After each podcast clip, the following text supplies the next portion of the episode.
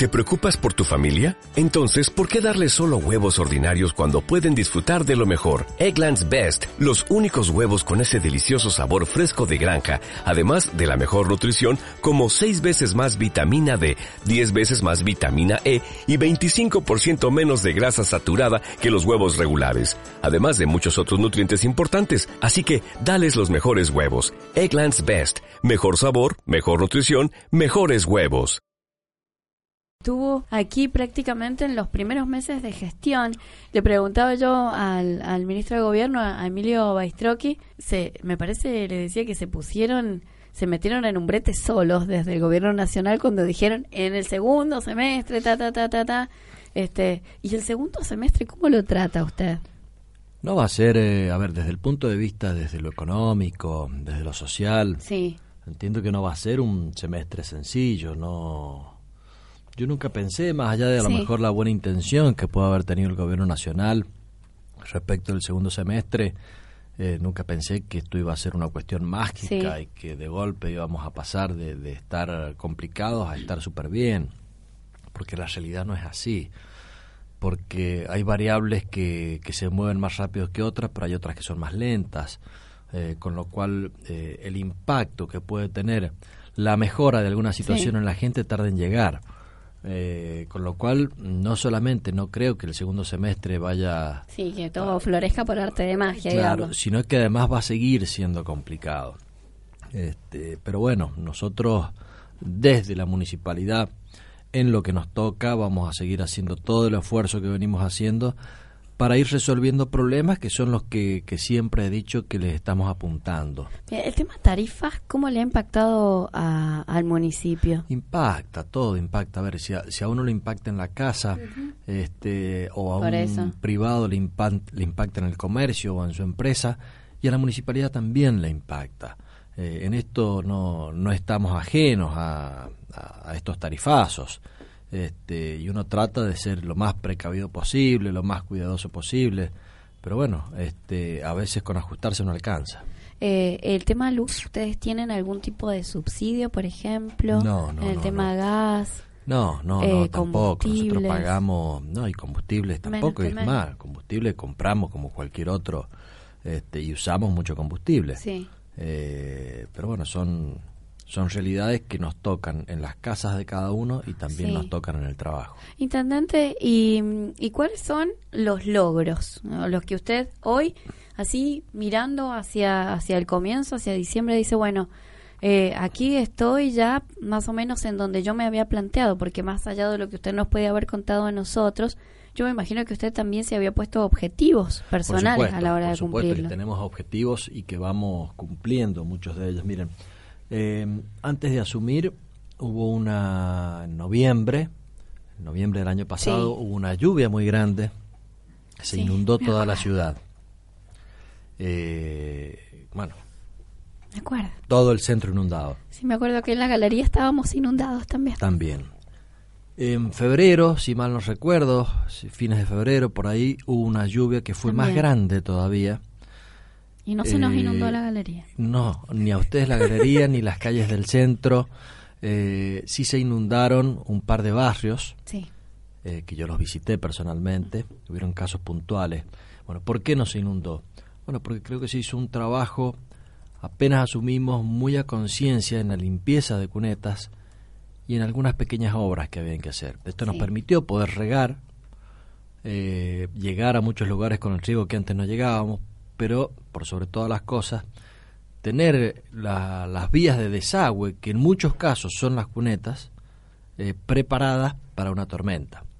Eh, por eso no fue bien. Los barrios que se inundaron, que yo los visité en ese momento, me comprometí que para el próximo verano eh, había que hacer obras para poder solucionar el problema, un problema de fondo eso. Eh, lo vamos a hacer y estamos trabajando ya, está todo, todo hecho en uno de los barrios, empezamos la semana que viene. Este, ¿Qué barrio? Para si le adelantamos a los vecinos. Es por la calle Colón, sí. donde está la bodega Colón, pasando la bodega. Eh, bueno, ahí esa calle se quedó inundada completamente. ¿Por qué? Porque, bueno, en algún momento hubo cuneta, algunos vecinos también tienen algo de culpa. No siempre es el Estado. Y es una zona este, que... Los vecinos taparon las cunetas, bueno Eh, cercana a, a- es una zona cercana a los centros comerciales. Totalmente, bueno, pero esa calle quedó completamente inundada, lo padecieron los vecinos que están sobre esa calle. Este, ahí empezamos, entramos la semana que viene a hacer un trabajo de obras que yo me había comprometido, mirando a las tormentas que pueden ser en el verano, pero son problemas que hay que resolverlos ahora, no podemos llegar al verano y tener el mismo problema otra vez. Eh, esto, digo, por contar un ejemplo, Sí. ¿no? Pero sí también me gustaría hacer hincapié en el tema de veredas. que ¿Cómo es se? un- Porque yo pensaba, acá nos pasa de todo. Hablábamos recién con el ministro, bueno, si hago tal cosa, después me critican por la otra, vemos a- las redes sociales No, hoy bueno, estallan con eh, algunas el cosas. que está en la función pública se tiene que acostumbrar a ser criticado. Sí, Esto y después decía, algunos vecinos que acá nos llaman, miren que me están rompiendo la vereda. Yo decía, hace tres meses atrás estaban pidiendo que les arreglen las veredas, que se había caído. No hay, eh, es difícil conformarnos, ¿o Por no? supuesto, bueno, pero uno en eso tiene que tener una, una mirada eh, y poner por sobre cualquier interés personal o incluso Sí. algún interés sectorial eh, el interés del bienestar del vecino, del bienestar general del vecino. En el tema de veredas, a ver, yo te puedo contar que, que en algunos lugares que ponemos a las empresas a trabajar de noche, Bien.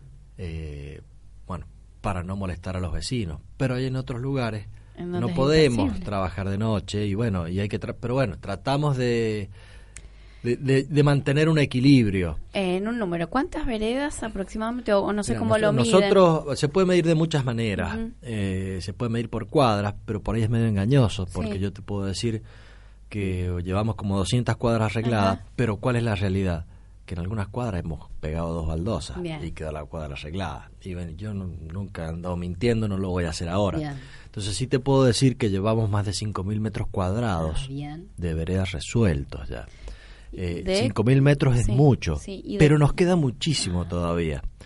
Porque bueno, la, la, la realidad es que las veredas estaban molidas y... y bueno, ¿Y son yo- las veredas de qué sector? Nam? No, o sea, o nosotros va a hemos, ir por hemos todos arrancado, lados. Hemos arrancado muy fuerte en el microcentro y también estamos haciendo intervenciones eh, en los barrios. Nosotros Sí. tenemos una ordenanza que de ahí se agarran muchos los vecinos Sí.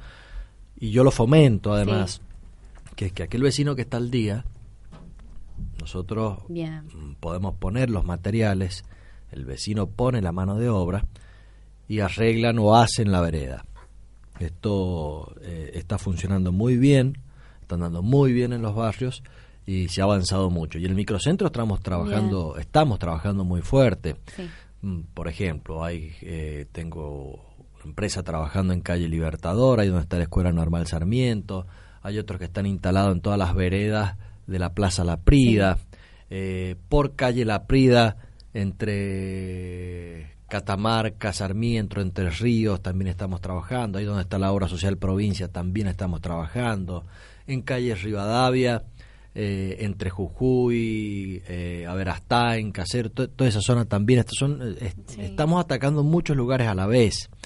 Eh, ¿Por qué? Y bueno, porque no solamente es un tema estético, es un tema de seguridad también. Sí, porque si se cae alguien allí, les llegan a, la intendencia con la demanda, caen, ¿o ¿eh? no? Y ¿Y, se- y tienen demandas por este tipo de situación? La verdad que no nos han entrado demandas Bien. últimamente, pero mm, también tengo que reconocer que es por la buena voluntad de la gente, ¿eh? porque yo te puedo asegurar, sin verlos, que con la cantidad de veredas rotas y con la cantidad de tapas de árboles que faltan, y seguramente hay gente que se está cayendo.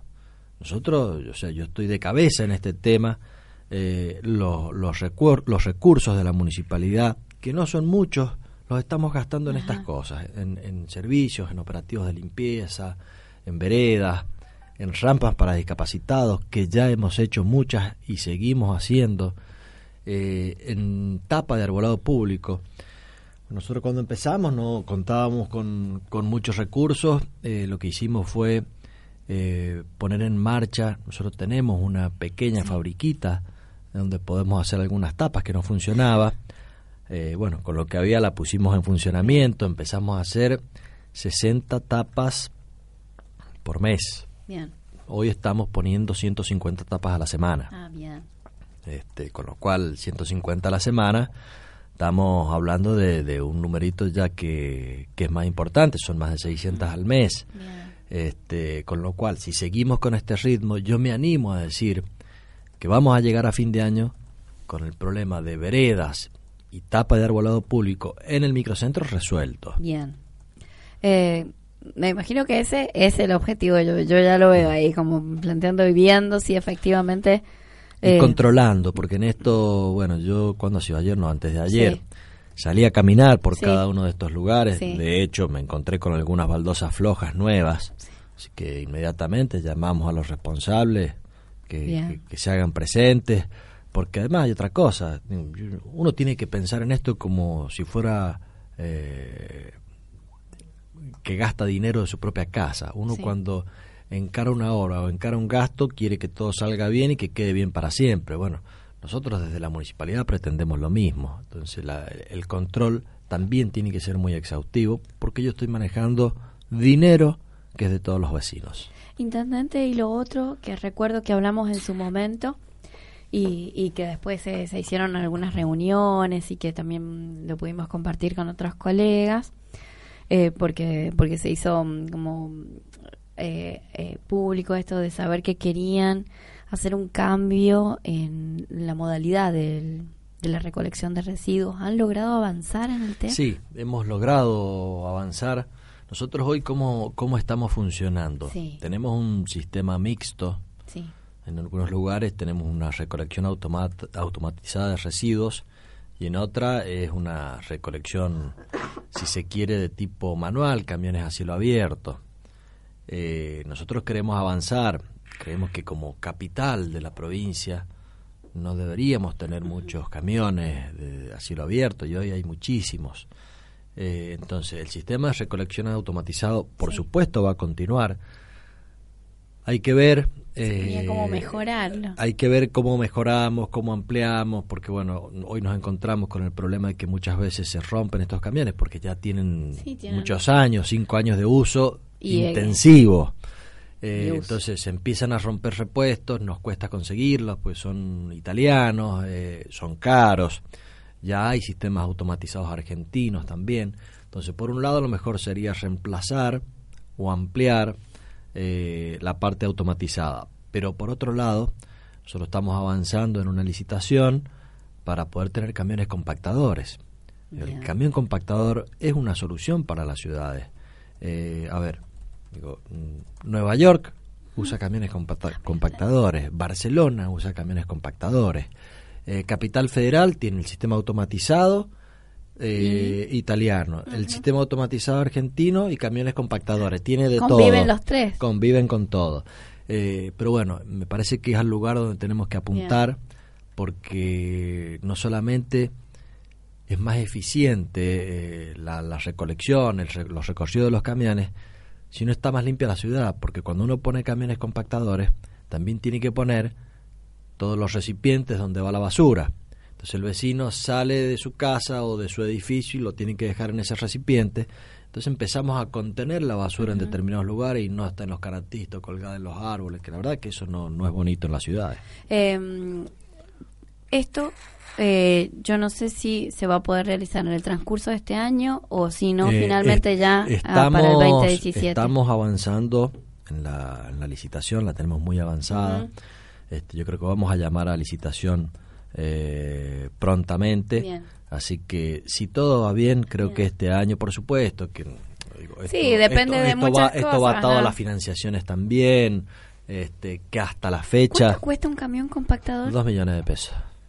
A ver, te hace un número rápido, ¿no? Sí, pero- Por un lado el tractor, por otro lado el- el- la compactadora. Ajá.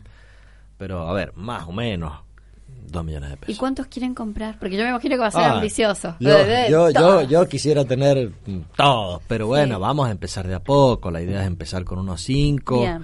este, porque tampoco puedo eh, ahorcarme financieramente en el municipio. Entonces uno tiene que tener una cierta responsabilidad para que el municipio pueda ir cumpliendo con todas sus obligaciones, pero además ir capitalizándose en bienes Mire, que quedan para el Y municipio. hablando de eso, ¿cómo estamos los vecinos? Yo porque soy vecina de Capital con el pago de No las tan tasas mal. municipales. No es tan mal.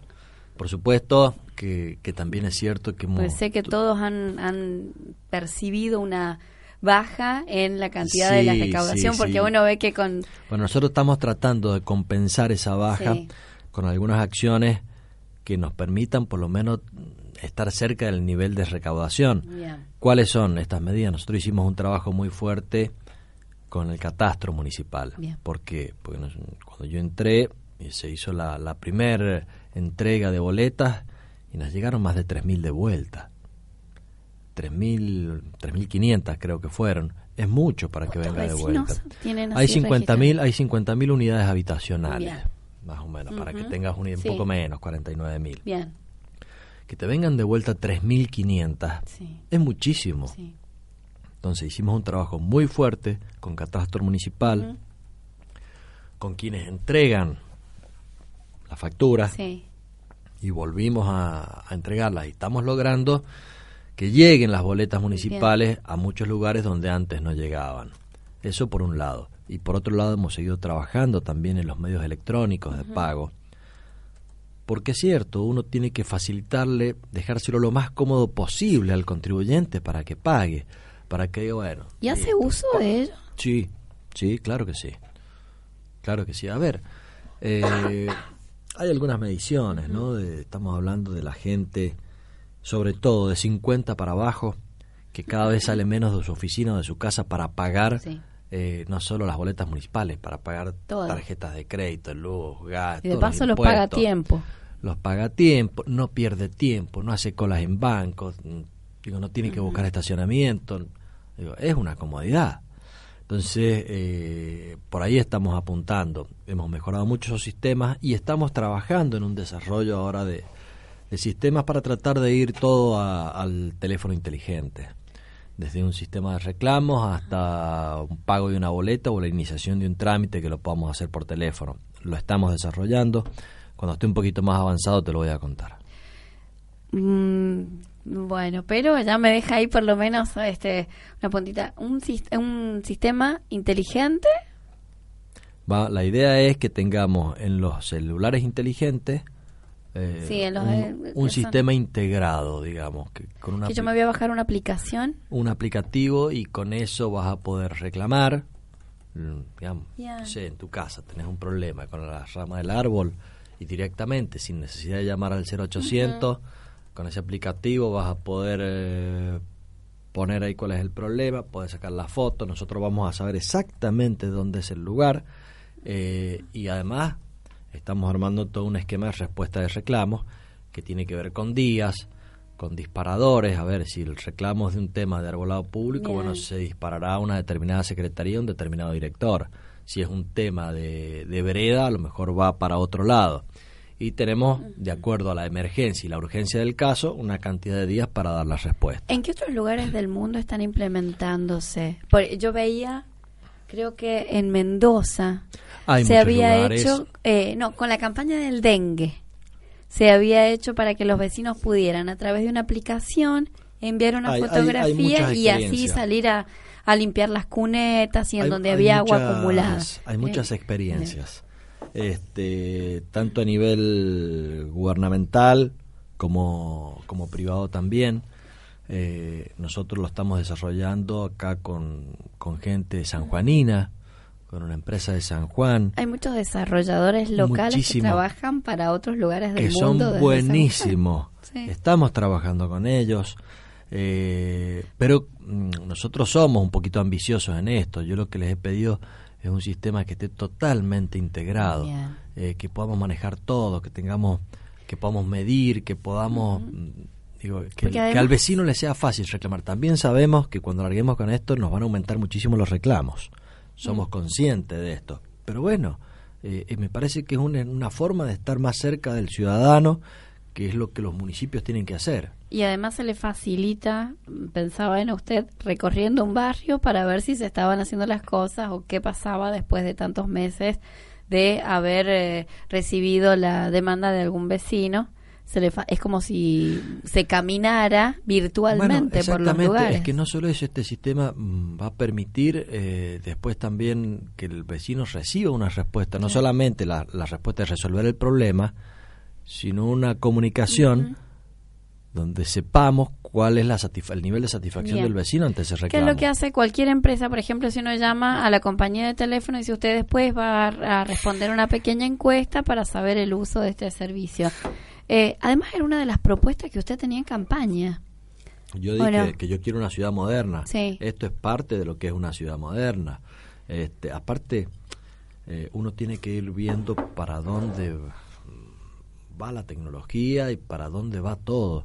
Eh, hoy los, de los celulares se hace todo, la, gente paga, la gente lee diarios, la gente se informa, la gente se comunica, se hace todo de los celulares. Entonces, finalmente las computadoras hoy cada vez las vamos a usar menos y vamos a usar más los celulares. Y hoy tener un celular tal vez eh, no es eh, un lujo como se pensaba antes. No, hoy es una necesidad y a veces es la, es la única forma de, de, comunicarse que tiene sí, después me podrán decir o podremos analizar si es una necesidad que se creó este pero la realidad es que hoy todo el mundo tiene un celular. Y en la familia todos tienen. Todos tienen en, eh, en muchos casos más de un celular incluso. Eh, intendente y lo otro accesibilidad pero le estoy hablando de facilitar el acceso a capital no esto de no quedarnos por horas en algunos lugares yo pienso que es a veces el recorrido que hacemos algunos, que o tenemos que ir para la zona de Trinidad, que uno dice, bueno, pero es Trinidad. No, pero en, la, en los accesos, en el acceso sur, por ejemplo, para entrar nuevamente a Capital, es a veces esperar eh, muchísimo, ni qué hablar para poder llegar a, a, Rivadavia o Desamparados. Bueno, hay en algunas cuestiones, yo te cuento, nosotros tenemos armado ahí una, una mesa de trabajo con el gobierno de la provincia porque me parece que uno no puede tomar decisiones aisladas en, esto, y en esto tiene que ir eh, armando estrategias. La ciudad creció, sobre todo el parque automotor de la ciudad creció, y esto no tuvo su acompañamiento en vías de acceso. Eh, hoy hay cuestiones que se pueden resolver municipalmente y otras cuestiones que las tenemos que resolver con la provincia. Por eso, esta necesidad de trabajar en equipo. Nosotros, por ejemplo, hicimos una intervención en la calle del Bono y no fue muy bien que fue simplemente hacer cumplir una ordenanza. Era una cuestión municipal. Que molestó a mucha gente. Es que, a ver, y sí, pero, benefició muchísimas más. Entonces, digo, este es un poco el sentido que uno tiene que tomar. Cuando vos me decías recién, pero siempre los critican. Por, y sí, digo, el que está en la función pública tiene que saber que vamos a ser criticados, pero tiene que tratar de las medidas que tomen sean lo más criteriosas posibles para beneficiar a la mayoría. ¿Y les pasó? Sí. ¿Ha ido a comprar usted por la zona? ¿No le han dicho eh, nada? No me han dicho, la verdad que no he ido a comprar. Poco voy a comprar ya a, ninguna zona porque no tengo tiempo. Este, pero mi esposa ha ido, mi familia compra ahí en la zona. Si yo toda la vida he vivido ahí, si soy vecino de la zona. Este, mi familia, mis padres siguen comprando en el mismo lugar, todo bien. Si no, tampoco es que uno se ande peleando ni nosotros ni ellos. Uno trata de, acordar medidas para mejorar la, la situación de calidad de vida de los vecinos. Eh, pero bueno, hay otras que hay que resolverlas con la provincia y estamos trabajando, por ejemplo, ahora se está estudiando por parte de la provincia eh, cambiar algunas paradas de colectivo. Personalmente creo que hoy que paren cada 200 metros en el centro está mal, porque digo, una persona puede caminar un poquito más y un colectivo que está parando cada 200 metros en el centro está interrumpiendo mucho el tránsito. Entonces, esto también eh, se está estudiando. Vamos a tener un problema cuando se intervenga la avenida Ignacio de la Rosa. Digo, si hoy está mm, colapsado. colapsado, es complejo, pero vamos a tener que tener paciencia, porque todos queremos que se solucione el tema del tránsito. Cuando se haga una intervención se va a poner peor, pero es la única manera de que lo solucionemos a futuro, porque para los problemas difíciles no hay soluciones fáciles. Entonces, en esto tenemos que ir siendo conscientes de que a veces las soluciones que tomemos van a molestar al principio hasta que las obras se terminen. El tema de las paradas de colectivo, que es algo que también estaba promoviendo la gente de, y me imagino que lo están tratando con el área de transporte, porque incluso estaban buscando ellos la eh, manera de mm, también ir anunciándolo, miren, van a venir algunos cambios con esto. Bueno, pero es que es necesario. Eh, en esto en Buenos Aires paran en algunos lugares en particular y listo. Y es que tiene que ser así. O sea, eh, en esto lo, estamos trabajando con el área de transporte de la provincia, ahí está Ariel Palma, con la gente de transporte de la municipalidad. En algunas reuniones ha estado Vialidad, el Ministerio de Infraestructura. Bueno, son temas eh, que no son de fácil solución, pero tenemos que ir resolviéndolo. Eh, eh, ¿Fondos que le están llegando de Nación? ¿cómo están llegando, están llegando los fondos de la soja, Sí. están llegando, que es lo que nos está permitiendo eh, hacer estas pequeñas obras que estamos haciendo. Eh, estamos haciendo, que no te comenté, un Sí. trabajo muy fuerte de poda. Eh, estamos haciendo poda en los barrios y en el microcentro. Sí, eso lo he podido ver eh, porque justo en la zona en donde vivo se ha hecho un trabajo muy intensivo y eso, y lo comentábamos fuera de, de micrófono, es impresionante cómo se ha iluminado ahora el barrio. Bueno, nos está pasando en los barrios, nos está, me hay gente que me ha preguntado si hemos hecho repotenciación Sí. de luz. La verdad es que no. Se ha hecho un trabajo de poda, nosotros le llamamos toda de- en túnel, Sí. eh, que es una poda no solamente para mejorar la salud del árbol, por- sino también para mejorar la iluminación, que después cuando llegue eh, la primavera, empiecen a salir las hojas nuevamente, que no nos tapen la iluminación. Para nosotros es importante la iluminación, no solamente por la iluminación en sí misma, sino por temas de seguridad. Los lugares más iluminados son más seguros. Entonces, eh, con la poda mejoramos el árbol, mejoramos la iluminación, mejoramos la seguridad. Tiene más beneficios. Próximo otoño vamos a recoger menos hojas. ¿Por qué? Y porque la poda que se ha hecho este año va a hacer que el año que viene salgan hojas en las ramas que tienen que salir y no en aquellas que molestan. Cuando ¿No ha sido indiscriminada? No, no, no, nosotros ¿no? hemos puesto profesionales en este tema, este, que estudien, que de hecho van y controlan las podas. Que me dirás que en, algún, dice- que en algún árbol cortaron una rama de más y a lo mejor puede ser. Digo, no, yo no, he hace, visto mucho, cada árbol. o hace mucho que no podaban y la verdad que queda como... No, hace, se, eh, se hacía la sorpresa de wow, No, ¿qué le pasó a este árbol? Hace muchos años que no se hacía una poda de, de esta envergadura. Cuando tengamos vientos, que vivimos en una zona de viento fuerte, también vamos a tener el beneficio de que van a haber muchas menos ramas que se caen, porque muchas veces esas ramas grandes, pesadas, que crecieron mal, que están encima de, de- de las calles o, o de una casa eh, y que están generando peligro, bueno, vamos a evitar también muchos peligros, con lo cual es muy importante la poda. Mm, Nos podemos pasar, le cuento, no lo voy a demorar mucho, sé que lo están esperando otros colegas, pero avisarle a la gente que hoy no va, no va a, no van a estar los chicos de entre grandes y chicos, están, eh, están con un problema de salud, así que bueno, esperemos que se recuperen pronto y que, y que puedan ya retomar el sábado próximo.